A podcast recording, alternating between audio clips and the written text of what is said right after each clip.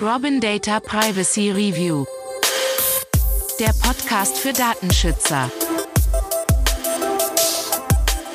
Hallo und herzlich willkommen. Ich begrüße Sie sehr herzlich zu unserem ersten Podcast, zu unserem neuen Podcast von Robin Data. Robin Data Privacy Review, der Podcast für Datenschützer. Klingt doch spannend, oder? Ja, mein Name ist André Döring und fürs Erste, für die weiteren Ausgaben unseres Podcasts werde ich Sie in diesem Podcast begleiten. Und zum Einstieg vielleicht zwei, drei Stichpunkte zu mir und meiner Person. Ja, ich bin leidenschaftlicher Datenschützer. Ich bin Informationssicherheitsbeauftragter in unterschiedlichen Unternehmen und ich interessiere mich sehr stark für alle Themen, die ja mit Datenschutz, Informationssicherheit zu tun haben. Und bin selber Informatiker und interessiere mich dementsprechend nicht nur für die juristisch-organisatorischen Fragen, sondern letztendlich auch für die technischen Fragen. Ja, und ich freue mich sehr darauf, in diesem Podcast viele spannende Leute ähm, kennenzulernen und mit ihnen über diese Themen zu diskutieren. Ja, vielleicht ganz kurz zu meiner Funktion. Ähm, ich bin Geschäftsführer bei Robin Data, bei der Robin Data GmbH aus Merseburg, aus dem Herzen Deutschlands. Wir sind ein Ende 2018 gegründetes Legal Tech Startup im Bereich von Datenschutz, Informationssicherheit und Compliance. Und ähm, ja, wir haben uns einfach das Ziel vorgenommen, diese Themen für alle Unternehmen einerseits verständlich zu machen, andererseits aber auch möglichst einfach, effizient umsetzbar zu machen. Und so viel Eigenwerbung sei vielleicht an dem Punkt kurz erlaubt, ähm, bieten wir natürlich auch einige, Produkte in dem Kontext an. Zum Beispiel haben wir eine eigene Software, die Robin Data Software, die ermöglicht, aktuell ähm, datenschutzgesetzeskonform einfach umzusetzen. Wir nutzen dafür unsere clevere Intelligenz im Hintergrund, die es ermöglicht, branchenspezifisch vorkommen konfigurierte Mandanten zu generieren, die dann relativ schnell und einfach angepasst werden können. Weiterhin bieten wir die Möglichkeit, natürlich alle Dienstleistungen rund um das Thema Datenschutz und Informationssicherheit anzubieten, speziell den betrieblichen Datenschutzbeauftragten, Datenschutzauditor, EU-Vertreter oder auch Informationssicherheitsbeauftragter. Und das machen wir nicht alleine, sondern das machen wir zusammen mit regionalen Partnern unseren Experten, Branchenexperten oder Experten vor Ort, die unsere Kunden dann entsprechend betreuen. Ja, sind Sie neugierig geworden? Ähm, mal abseits von diesem Podcast freue ich mich natürlich, äh, wenn Sie uns kontaktieren würden auf unserer Internetseite, die unter diesem Podcast angegeben ist oder einfach eine Mail schicken an ado.robin-data.io an mich. Ähm, jetzt kann man sich natürlich fragen, was soll das? Noch ein Datenschutz-Podcast? Das ist ja super langweilig, super uninteressant. Ich glaube nicht, denn wir haben uns vorgenommen, die Sache etwas anders anzugehen. Und zwar ähm, soll der Podcast verschiedene Themenfelder abdecken. Also im ersten Schritt soll es natürlich darum gehen, Informationen zu vermitteln. Das heißt also, wir greifen aktuelle Themen auf, stellen diese Themen dar, kommentieren die und versuchen zu diesen Themen entsprechende Experten zu gewinnen, die ihre Meinung, ihre Fachexpertise zu diesen Themen, ja, dem Podcast beisteuern. Dann versuchen wir natürlich auch grundsätzlich Praktiker aus dem Bereich Datenschutz und Informationssicherheit zu gewinnen, die uns Einblicke geben in ihre tägliche Arbeit, äh, vom kleinen Unternehmen angefangen bis zum großen Konzern, was natürlich sicherlich Mehrwert ist und auch mal den Austausch anregen soll. Und ähm, letztendlich wollen wir das ganze Thema natürlich auch nochmal kritisch betrachten, vielleicht sowas wie den Aufreger der Woche, die aktuellen News, die aktuellen brandheißen Themen im Bereich Datenschutz und Informationssicherheit kurz darstellen. Ja, was erwartet uns heute in diesem Podcast? Im Prinzip zwei wesentliche Dinge. Das erste ist, aus gegebenem Anlass möchte ich gerne auf die Corona-App eingehen, die ja nun nach äh, langer, langer, langer Zeit und 20 Millionen Budget Klammer auf, ist schon ganz schön eine Menge Holz für die Entwicklung einer App, Klammer zu, endlich an den Markt gekommen ist. Auf der einen Seite und auf der anderen Seite freue ich mich, ähm, Dr. Jens-Uwe Meyer in meinem Podcast begrüßen zu dürfen, Geschäftsführer der Firma Analytics, erfolgreicher Redner und der darüber berichten wird, warum Datenschutz eigentlich ein Innovationsmotor ist und kein Innovationsbremse. Ja, zuletzt ganz kurz den Aufreger der Woche und damit sind wir mit unseren Themen für heute schon durch. Ja, fangen wir an mit dem Thema Corona-App. Das war ja eine lange Geburt mit dem Thema Corona-App, wird als einer der wichtigsten Bausteine für das Thema Infektionsvorsorge, Nachverfolgung von Infektionsketten, für die Aufhebung von infektionsbedingten Einschränkungen gesehen. Und äh, dementsprechend lohnt sich es natürlich besonders auch aus datenschutztechnischer Sicht, sich dieses Thema anzugucken, denn das ist natürlich völlig klar. Die Corona-App wird nur dann funktionieren, wenn letztendlich möglichst viele Bürger diese auch installieren und nutzen. Man redet so von circa 60, 70 Prozent Nutzerdurchdringung in Deutschland bräuchte man, damit es überhaupt möglich wird, das Ziel der App zu erreichen, nämlich Infektionsketten lückenlos nachzuverfolgen. Und diejenigen, die sich vielleicht mehr oder weniger intensiv mit dem Thema beschäftigt haben, werden festgestellt haben, dass es im Vorfeld eine sehr intensive Debatte gab, wie diese Corona-App umzusetzen ist. Nämlich gab es sozusagen den zentralen Ansatz und den dezentralen Ansatz, diese App umzusetzen. Und ähm, das Konsortium aus Bundesregierung, Deutsche Telekom, SAP AG hat sich Gott sei Dank nach viel Druck auch seitens Datenschützer, seitens Chaos Computer Club und anderen Netzaktivisten dazu entschlossen, eine dezentrale Lösung zu präferieren, was diese App vielleicht zur besten Infektionsketten-Nachverfolgungs-App machen könnte, die ähm, es am Markt gibt. Ja, warum spielt das Thema Datenschutz in dem Kontext eine besonders wichtige Rolle?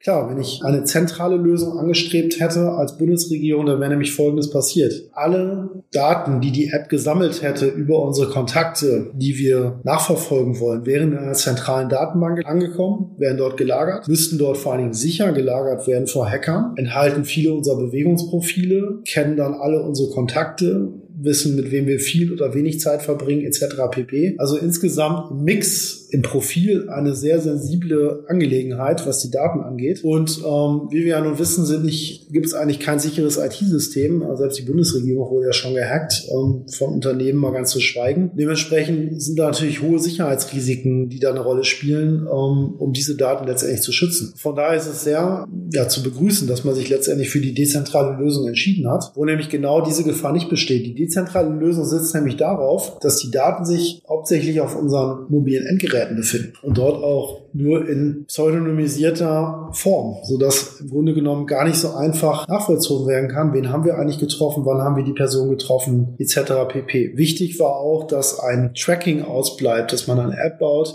die nicht ermöglicht, wie zum Beispiel in Südkorea, dass ich auf meine App gucke und schaue, hm, wer hat jetzt also in meiner Umgebung Corona, wen spreche ich entsprechend nicht an, etc. pp. Sondern dass ich eine App baue, die genau dieses verhindert, nämlich Stigmatisierung von Personen, die die Anonymität ähm, der Person gewährleistet und letztendlich nur für einen Zweck da ist, nämlich für den, für den sie gebaut ist, die Nachverfolgung von Infektionsketten. Ja, ähm, die Corona-Warn-App steht ja nur seit gestern zum Download bereit. Ähm, erster Wermutstropfen. Ich habe versucht, sie zu installieren. Bin leider daran gescheitert, weil ich musste erstmal ein iOS-Update durchführen. Und nachdem ich das dann gemacht habe, muss ich feststellen, okay, die App ist letztendlich angenehm zu bedienen, einfach zu bedienen, gut aufgebaut. Also Look and Feel ist erstmal Haken dahinter, passt alles. Aber das sind ja nur oberflächliche Dinge. Viel entscheidender ist, was passiert eigentlich jetzt im Inneren dieser App? Was macht jetzt diese dezentrale Lösung aus? Und ähm, da hat man also letztendlich viel Aufwand betrieben, um das hinzukriegen. Da hat auch der Chaos Computer Club sicherlich eine Menge Beitrag geleistet, indem er auch klare Konzepte entwickelt hat mit anderen Experten zusammen, wie so eine dezentrale Lösung eigentlich datenschutzkonform und sicher aussehen muss. Erstes wichtig, erster wichtiger Punkt an der ganzen Geschichte ist natürlich, das Ganze ist quelloffen programmiert. Das heißt, jeder, der sich interessiert, jeder, der programmieren kann, kann sich den Quellcode angucken. Der ist offiziell verfügbar. Der kann sich die ganzen Anforderungen an die App angucken. Auch die sind einsehbar und kann bei maximaler Transparenz gucken, ob irgendwelche geheimen Hintertüren eingebaut wurden. Experten, ich habe leider mir den Code noch nicht angeguckt, aber Experten, Programmierer sagen, bisher hat man eigentlich keine Hintertür gefunden. Also auch da Haken dahinter. Ja, dazu kommt natürlich, dass unser oberster Datenschützer, der Herr Kälber, der Bundesbeauftragte für Datenschutz und Informationsfreiheit, Meinungsfreiheit sich auch zu der App geäußert hat. Noch er hat letztendlich gesagt, im Grunde genommen bricht einer Nutzung aus datenschutzrechtlicher Sicht erstmal nichts entgegen. Weiterer Haken, weiter guter positiver Effekt. Ja, dritter wichtiger Punkt, der diskutiert wurde, war die Freiwilligkeit der Nutzung. Es soll also darum gehen, dass möglichst viele freiwillig motiviert werden, die App zu nutzen. Wie ich eben schon sagte, 60 bis 70 Prozent der Bevölkerung braucht man sicherlich, damit diese App effizient funktioniert. Und ja, sie ist tatsächlich freiwillig und dementsprechend ist natürlich beim hohen Datenschutzniveau vielleicht auch die Chance größer, dass freiwillig die App durch viele Leute genutzt werden muss. Ja, letztendlich, ähm, wie funktioniert die App? Ja, im Grunde genommen ist es erstmal so vom Prozess her relativ einfach. Ähm, sie erfasst also keine GPS-Daten, sondern letztendlich geht es darum, dass die ähm, Bluetooth-Anwendung in unserem Mobilfunkgerät, die wir sowieso fast immer aktiviert haben, genutzt wird, um mit nahegelegenen Smartphones, die diese App auch am Laufen haben, in Kontakt zu treten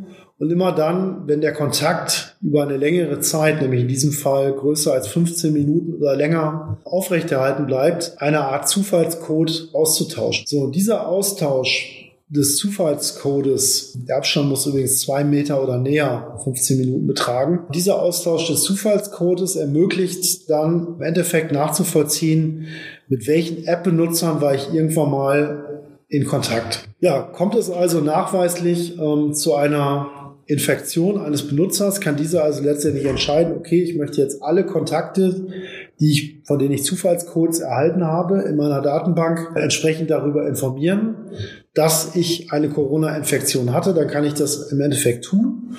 Und ja, letztendlich da ähm, greift dann auch irgendwo eine zentrale Lösung, werden dann also die entsprechenden Nutzer darüber im Endeffekt informiert. Ja, grundsätzlich ist es also so, die ganze App kommt aus, ohne dass ähm, personenbezogene Daten ausgetauscht werden, sondern alles läuft über anonymisierte Daten, die erstmal nicht rückverfolgbar sind. Das heißt, es können keine Profile von irgendwelchen Netzwerken oder Ähnlichem erstellt werden, da ich die hintergelegenen Personen, die deren Zufallscodes ich erhalten habe, nicht kenne. Und es werden auch keine Informationen über das zum Beispiel mobile Endgerät, E-Mail-Nummer oder ähnliches gespeichert, die hinterher eine Identifikation eines speziellen Handygerätes ermöglicht. Ja, also aus datenschutztechnischer Sicht klingt das Ganze eigentlich ziemlich gut. Das ist eigentlich ziemlich positiv. Das Problem an der ganzen Geschichte ist natürlich, wie wird diese App jetzt letztendlich eingesetzt? Wir hatten das Thema gerade schon mal diskutiert. Ähm, sie ist natürlich in erster Linie freiwillig, aber wie lange ist freiwillig wirklich freiwillig? Das Problem könnte natürlich sein, wenn irgendwann irgendwelche Unternehmen, Geschäfte etc. auf die Idee kommen, du darfst mein Geschäft nur betreten, wenn du die Corona-App installiert hast. Weil da passiert ja, nehmen wir mal Beispiel Restaurant, ist es sehr wahrscheinlich, dass ich länger als 15 Minuten zwei Meter im Abstand von irgendwelchen Personen sitze. Und Restaurants sind ja auch verpflichtet, Infektionsketten insofern nachzuverfolgen, dass sie die Adressen der, ähm, zumindest in vielen Bundesländern, der Gäste aufnehmen. Also ihr könntet vielleicht einen Fall vorlegen, wo irgendwie ein Zwang entstehen könnte. Und klar, den kann ich natürlich umgehen, indem ich die App kurz vorher installiere etc. pp. Aber alleine der Gedanke, dass solche Zwänge entstehen können, sind natürlich äußerst unangenehm. Und vielleicht sollte an der Stelle der Gesetzgeber auch direkt regulieren, dass sowas per Gesetz verboten ist. Dass eine Kopplung zwischen App und Zutritt und Zugang zu irgendwelchen Dienstleistungen einfach grundsätzlich nicht erlaubt ist. Ja, das zweite ist, besteht natürlich die Gefahr, wenn jetzt viele Leute so eine App haben und da so eine Art Corona-Status letztendlich auch ähm, hinterlegt wird, dass man das Ganze weiterentwickelt zu einer Art digitalen Impfpass. Also die Nutzung der App muss in jedem Fall begrenzt sein. Sie muss so lange aufrechterhalten bleiben, wie die Pandemie in dem Kontext am Laufen ist endet die Pandemie oder ist sie so weit abgeschwächt, dass sie vielleicht nicht mehr relevant ist für unser alltägliches Leben, dann muss diese App letztendlich auch abgeschaltet werden. Dann brauchen wir die nicht mehr. Können wir die auf Halde legen für die nächste Pandemie und vielleicht von Anfang an einsetzen. Ja, das sind eigentlich so meiner Meinung nach die beiden wichtigsten Punkte. Der Zwang, Kopplung von Leistung und App und dann natürlich die Begrenzung der Nutzung. Ja, und gegebenenfalls die Weiterentwicklung zu einem zu weiteren Apps, digitaler Impfpass etc., die natürlich sehr kritisch zu unterfragen ist. Ja, so viel ähm, zum Thema Corona-App aus meiner Sicht. Ich weiß nicht, was ihr da für Meinung zu habt. Ich würde mich freuen, wenn ihr eure Meinung beisteuert. Wir betreiben auch ein Forum unter community.robindata.io meldet euch an dieser Community an für Datenschutz und Informationssicherheitsexperten, aber für Leute, die einfach Fragen stellen wollen oder einfach über interessante Dinge in dem Kontext informiert werden wollen. Macht mit, stellt eure Fragen, gebt eure Meinung ab, eure Kommentare etc. Ja, kommen wir zum nächsten Thema. Ähm, das ist die Frage an den Praktiker, ich hatte es anfänglich gesagt, ähm, Dr. Jens Uwe Meyer, Geschäftsführer der Analytics GmbH, selber Innovationsmanager, Erfolgsautor und erfolgreicher Keynote-Speaker. Ähm, ich hatte die Möglichkeit, mit ihm zu telefonieren und zwar zum Thema, ja, Datenschutz als digitaler Innovationstreiber. Finde ich persönlich eine sehr interessante These. Die meisten nehmen es ja als Innovationshemmnis wahr. Ja, und was er dazu gesagt hat, hören wir im folgenden Gespräch. Dazu viel Vergnügen. Kommen wir nun zur Frage an den Praktiker. Herr Dr. Meyer, ja, vielen Dank, dass Sie Zeit gefunden haben ähm, für dieses kleine Interview in unserem Podcast zum Thema Datenschutz und Datensicherheit. Äh, ich vermute mal, die meisten Zuhörer werden Sie nicht kennen, daher vielleicht mal ganz kurz ähm, zwei, drei Stichpunkte. Ähm, was machen Sie eigentlich? Was ist Ihr Hintergrund? Ähm, womit beschäftigen Sie sich? Auf der einen Seite halte ich Vorträge zum Thema Innovation und Digitalisierung, sehr, sehr viele. Und da ist das Thema Datenschutz immer ein sehr wichtiges. Auf der anderen Seite entwickle ich selber Software für Innovation und Kollaboration und Wissensmanagement für diese drei Bereiche. Das stellen wir als Software as a Service zur Verfügung. Okay, das klingt ja schon mal sehr spannend. Ähm, da gibt es mit Sicherheit eine Menge Schnittpunkte zum Thema Datenschutz, äh, wie Sie gerade gesagt haben. Ähm, ja, wir machen ja Datenschutz und ähm, haben natürlich auch in dem Kontext immer wieder mit Software as a Service Dienstleistern zu tun. Und da ist natürlich das Thema, dass die ziemlich viele Daten verarbeiten. Und ähm, gerade bei Ihnen, wenn Sie vielleicht auch große Unternehmen äh, bedienen, ähm, haben Sie sicherlich besondere Anforderungen an das Thema Datenschutz. Mhm. Und da würde mich einfach mal interessieren, ähm, wie sind Sie das Thema eigentlich angegangen? Also wir sind ja auch ein Startup-Unternehmen und ähm, für uns ist das natürlich auch eine große Herausforderung, wo wir die Experten sind. Ähm, wie war bei Ihnen da der Prozess, sich dem Thema Datenschutz und Datensicherheit zu nähern? Die ganz wichtige Frage, die es ja beim Datenschutz immer zu klären gibt, ist, wem gehören die Daten? Und wenn man eine Plattform baut wie unsere, dann haben wir ein B2B-Geschäftsmodell, das heißt Business to Business. Unsere Kunden sind Unternehmen, die ihre Mitarbeiter und Mitarbeiterinnen einbinden möchten und von diesen Ideen erhalten möchten, die sie dann auch umsetzen. Eine ganz wichtige Frage, die wir diesbezüglich immer klären, ist, gibt es hier überhaupt ein Recht auf Datenschutz? Bei Facebook agiere ich als Privatperson und natürlich diese Daten gehören mir. Wenn ich aber eine Idee für meine Firma eingebe in eine Software, wenn ich eine Meinungsäußerung zu einem Projekt in der Firma tätige oder wenn ich zum Beispiel eine Bewertung abgebe von einer Idee, wem gehören die Daten?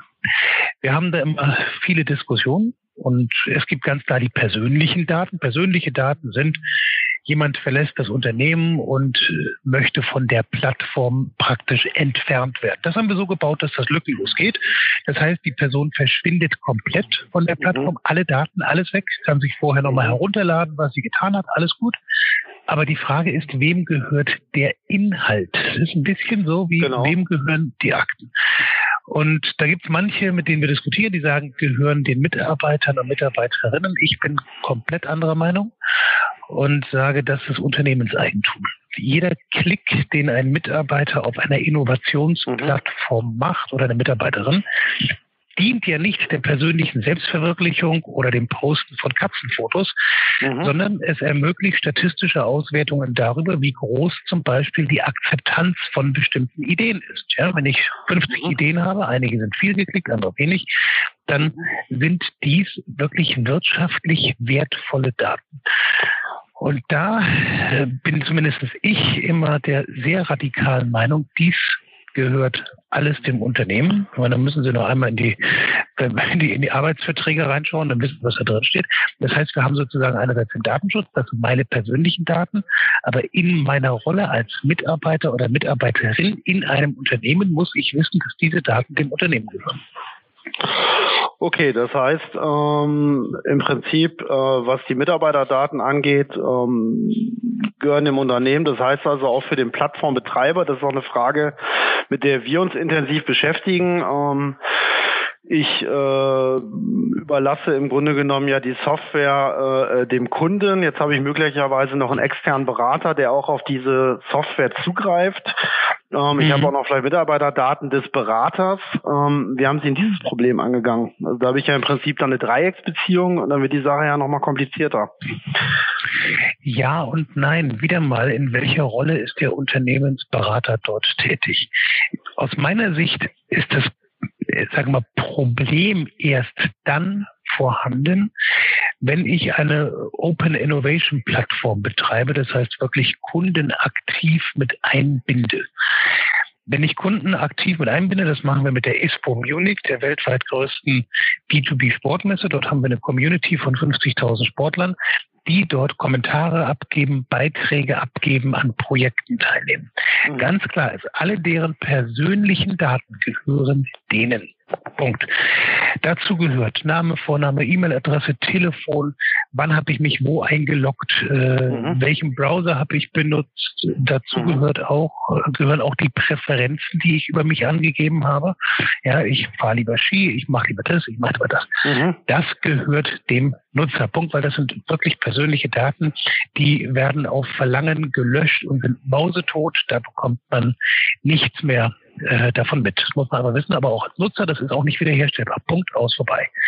Auf der anderen Seite habe ich aber zum das Beispiel. Heißt, der Nutzer kann im Grunde genommen, äh, wenn er seine Daten gelöscht haben will, schickt er im Prinzip eine Mail an ja. äh, Inalytics äh, und dann werden die Daten im Prinzip aus der Datenbank äh, gelöscht. Genau, aus, aus der Datenbank, aus allen Backups, überall raus.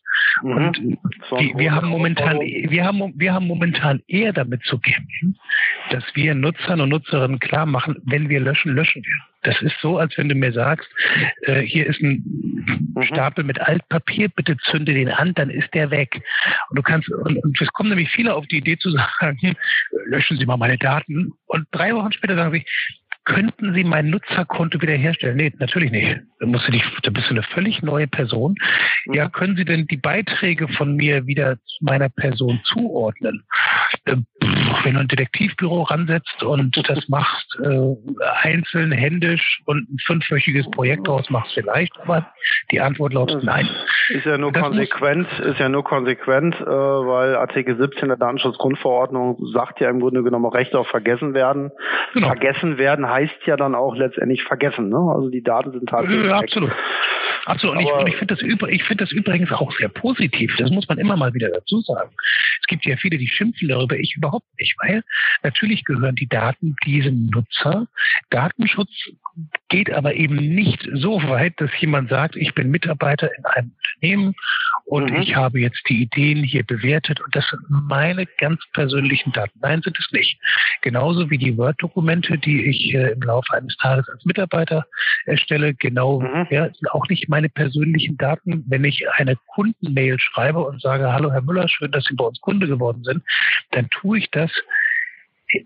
in Funktion des Mitarbeiters oder der Mitarbeiterin eines Unternehmens. Hat nichts genau. mit Datenschutz zu tun. Keine persönlichen Daten. Und das, deswegen ist es aber auch wichtig, dass zum Beispiel Privatnutzung von E-Mail-Accounts äh, letztendlich untersagt wird, genau aus dem Grund, weil ich ja letztendlich dienstlich handle. Ähm, ich würde genau. vielleicht nochmal ich würde vielleicht nochmal den Schwenk ähm, äh, setzen Richtung Datensicherheit. Ähm, das ist ja auch ein Riesenthema. Also auf der einen Seite ja. das ganze Thema Datenschutz, vor allen Dingen die Herausforderungen im, im Löschbereich, ähm, denke ich, die viele Unternehmen beschäftigen. Aber das Thema Datensicherheit, gerade als Software-as-a-Service-Anbieter, Sie haben gerade einen Kunden erwähnt mit 50.000 ähm, Nutzern in einer Community. Ähm, da hat man natürlich auch eine ziemlich große Verantwortung ähm, mhm. auch für seine Kunden und natürlich auch für die Ideen. Es geht ja dann um die Ideenplattformen, die dann letztendlich da im kreativen Prozess gespeichert werden.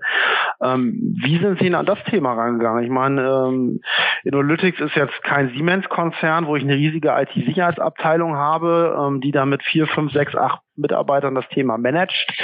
Ähm, mhm. Was ist so der Rat auch an vielleicht kleinere Unternehmen oder Startup-Unternehmen, das Thema Datensicherheit pragmatisch anzugehen? Also das Wichtigste ist natürlich erstmal so ein typischer Standard, nämlich Passwörter alle zu verschlüsseln. Also das sind die üblichen Verfahren. Das ist auch nichts, was heutzutage Raketentechnik ist. Ich bin immer der Meinung, Genau, bin aber immer wieder der Meinung auch, wenn das jemand nicht macht, mich wundert es ja manchmal, was da passiert. Ein zweiter ganz wichtiger Punkt ist ähm, natürlich die, die, die Zugangskontrolle. Oder fangen wir nochmal einen Schritt vorher an, die Aktualität der Server. Hier machen viele die Fehler, dass sie sagen, die Software läuft ja, aber Software erhält ständig Updates. Wir haben ständig ähm, Updates für für die Server, also für, für unsere eigentlichen Server, ähm, wo dann neue Firmware draufkommt, wo es neue Updates gibt etc. Wer nicht aktualisiert und hier nicht regelmäßig dabei ist, handelt grob fahrlässig. Das Zweite, es gibt regelmäßig neue PHP-Versionen, es gibt regelmäßig äh, neue Versionen bei uns, das zugrunde liegende PHP-Framework Laravel. Das sind Updates und wer diese nicht sauber ständig durchführt, der ähm, hat auf Dauer ein Sicherheitsproblem. Das muss man deswegen wissen, weil sie durchaus, wenn sie einen Programmierer haben, und der zwölf Monate arbeitet, davon sechs Wochen Urlaub vielleicht hat, sind es bei zehneinhalb Monaten, die er tätig sein kann oder sie ähm, ziehen sie nochmal irgendwie einen Monat ab vor Unvorhergesehenes, dann sind wir irgendwie bei neuneinhalb Monaten und dann denken sie, okay, ich habe neuneinhalb Monate ähm, Entwicklungskapazität. Nein, haben sie nicht, weil davon brauchen sie nochmal vier bis sechs Wochen im Jahr, um die Systeme nur zu updaten, nur am Laufen zu halten. Ja. Und das vergessen viele. Zweiter wichtiger Punkt ist das ganze Thema Backup. Ähm, hier machen viele Unternehmen einen großen Fehler. Sie, also, dass man überhaupt ein Backup hat, gehe ich von aus, dass man das einfach hat. Also, das erwähne ich jetzt gar nicht erst. Ähm, aber sie äh, lagern die Schlüssel zum Backup, die Passwörter und die Zugänge in der Software. Das heißt, wir haben ein sogenanntes Push-Verfahren. Die Software öffnet ab und zu einen Kanal auf dem Backup-Server und dort wird das Ganze dann gelagert. Das Problem ist, wenn auf einen solchen Server eingebrochen wird, sind dann die potenziellen Kriminellen auch genau im Besitz dieser Passwörter und kapern auch das Backup. Das heißt, das Wichtigste ist, neben natürlich all dem, was ich beschrieben habe, eine Softwarearchitektur, die auf Basis von Pull funktioniert. Das heißt, niemals, never ever, unter keinen Umständen dürfen Daten für ein Software-Backup auf dem eigentlichen Server gelagert sein. Mhm. Und wir haben dann mittlerweile sogar ein dreistufiges Verfahren. Wir haben irgendwie einen, einen Backup-Server, der sich mit einer eigenen VPN anwählt, sodass auch niemand an die Schnittstelle sonst rankommt. Das wird dann gelagert und der Server pusht dann nochmal auf einen dritten Server. Ja, das haben wir zusätzlich zum Backup im eigenen Rechenzentrum. Ähm, auf sowas muss man immer gefasst sein. Muss man, man muss immer sagen, was wäre der aller, aller schlimmste Fall. Und der aller, aller schlimmste Fall ist, dass es wirklich einen Einbruch gibt. So. Da wird natürlich jeder sagen, wir genauso, das kann nie passieren, aber ganz ehrlich, wenn das selbst Unternehmen wie Vodafone und den ganz Großen passiert, dann sage ich mir, Leute, ausschließen kannst du es nie. Also musst du damit rechnen. Und dann ist die Frage, was passiert jetzt mit den Daten? Und da ist das Wichtigste, dass die so sauber gesichert sind, dass da keiner rankommt. Dass man quasi innerhalb kürzester Zeit, zack, die Instanz schließen kann, die alte, alles zumachen kann, platt machen kann und mit dem äh, sicheren Backup wieder neu starten kann. Okay, vielen Dank für den ähm, Überblick. Also ich denke auch, dass das Thema Datensicherheit ähm, auf jeden Fall eine große Herausforderung ist. Gerade für kleine Unternehmen, Gott sei Dank, gibt es ja mittlerweile auch ähm, Anbieter, die gerade das Thema DevOps, also Managen dieser Server deutlich vereinfachen, wo man sichere ja. Server ausweichen kann. Und das ist, denke ich, auch eine generelle Empfehlung, ähm, sich intensiv damit zu beschäftigen, wer ist eigentlich mein Service Provider, welche Dienste bietet der, welche Verfügbarkeit hat der, welche Sicherheitsmerkmale bietet er in seinem Rechenzentrum. Genau. Ähm, und da gibt es ja heute eigentlich gute Lösungen. Und da komme ich eigentlich zum letzten Punkt. Ähm, Sie sind ja im Grunde genommen auch ähm, Autor bei den Meinungsmachern ähm, und äh, Buchautor und ähm, ich bin da auf einen interessanten Artikel gestoßen ähm, über das Thema Datenschutz und Innovation. Und in dem Artikel ja. ähm, verfolgen Sie die Meinung oder stellen Sie die These auf, dass Datenschutz einer der Innovationstreiber, ja, ja ich sag mal, des nächsten Jahrzehnts ist, ähm, ja, was natürlich vielleicht für den einen oder anderen verwunderlich ist, weil die meisten ja, Unternehmen, Unternehmer nehmen das Thema Datenschutz eigentlich als ja, Hemmnis war. Sie sagen, digitale Prozesse werden verlangsamt, Geschäftsmodelle werden gefährdet. Ähm, wie kommen Sie zu der Auffassung, dass Datenschutz eigentlich der Innovationstreiber der Zukunft ist oder einer der digitalen Innovationstreiber der Zukunft? Wenn wir sehen, wohin wir uns gerade entwickeln, wir entwickeln uns in Richtung einer digitalen Medizin. Wir entwickeln uns in eine Richtung, in der wir kleine Sprachroboter à la Alexa oder Google Home ständig bei uns haben. Wir entwickeln uns in eine Zeit, wo wir Smartwatches haben, die uns tracken, ähm, die unsere Gesundheit tracken etc. Wenn wir sehen, dass wir heute schon Rabatte von Versicherungen bekommen können, weil wir unser Fahrverhalten offenlegen. Dann wird das nur funktionieren auf Dauer, wenn wir die Kontrolle über diese Daten haben. Selbst wenn uns das jetzt noch nicht bewusst ist, so ähnlich wie Facebook sich so richtig von dem Cambridge Analytica-Skandal eigentlich nie erholt hat. Die sind immer noch angeschlagen. Es ist immer noch so, dass wir sagen, ja, Facebook, die Datenkrake, mh, hm, ja, wenn die über Datenschutz reden. das heißt, eigentlich äh, reden wir darüber, dass Datenschutz hier ein elementarer Bestandteil des Geschäftsmodells ist. Würden Sie Ihre persönlichen Gesundheitsdaten herausgeben, wenn Sie nicht wissen, was die andere Firma damit macht? Würden Sie sagen, oh, liebe Versicherung, ich finde das total super, dass äh, Sie mein Fahrverhalten überwachen, wenn Sie plötzlich das Gefühl haben, die verwenden die Daten gegen Sie? Weil Sie sagen, oh, oh, das ist sehr schön, aber im Gegensatz, also wir hatten eigentlich einen Fahrer oder eine Fahrerin erwartet, der oder die ähm, langsam und besonnen fährt. Stattdessen haben wir jetzt hier so einen Raser.